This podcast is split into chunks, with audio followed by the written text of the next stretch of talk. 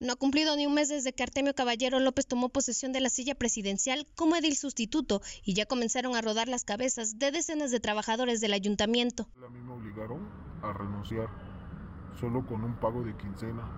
Y lo, lo peor de esto que nada más fue con un solo finiquito.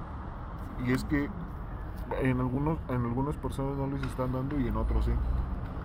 Y esto está sucediendo aquí en todas las áreas del ayuntamiento. A su llegada, nombró al secretario del ayuntamiento, tesorera y contralora. También hubo cambio en la presidencia del sistema DIF municipal, dependencia, que sufrió la cantidad más drástica de despidos en un día en total. Fueron cerca de 14 trabajadores del CRIT que fueron dados de baja de acuerdo a un boletín emitido por el ayuntamiento. Los despidos obedecieron a un diagnóstico de experiencia profesional, además de que en la entrega-recepción se encontraron carencias y servicios precarios a la ciudadanía. De acuerdo a los trabajadores desempleados, los despidos ocurrieron en todas las áreas y suman más de 100 ex empleados y alrededor de 17 directores de área generando un ambiente de inestabilidad municipal, hecho que ninguna autoridad municipal ha informado de manera oficial. Sin embargo, Artemio Caballero ofreció una entrevista para un medio de comunicación estatal e informó que las bajas han ocurrido en las áreas de servicios municipales, tesorería, contraloría, recursos humanos y evaluación de proyectos y no descartó que continúen las bajas. Aseguró que en todos los casos caso se trata de ex empleados que no entendían la nueva filosofía de trabajo y precisó que en ningún momento se realizaron despidos injustificadamente. Eso es totalmente falso y, se puede ver en, las,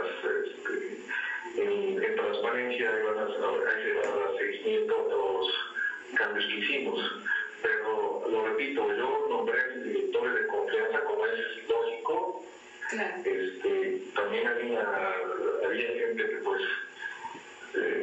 no entiende la nueva filosofía que es el trabajo.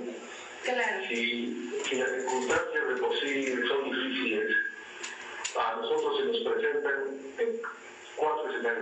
Aún así, el ejercicio municipal 2019-2021 se ha caracterizado por un desfile de funcionarios por todas las áreas del ayuntamiento, incluyendo las de mayor sensibilidad que ponen en riesgo el seguimiento de trabajo como seguridad pública, situación que le aseguró que debe estabilizarse. Para Mega Noticias, Sadie Sánchez.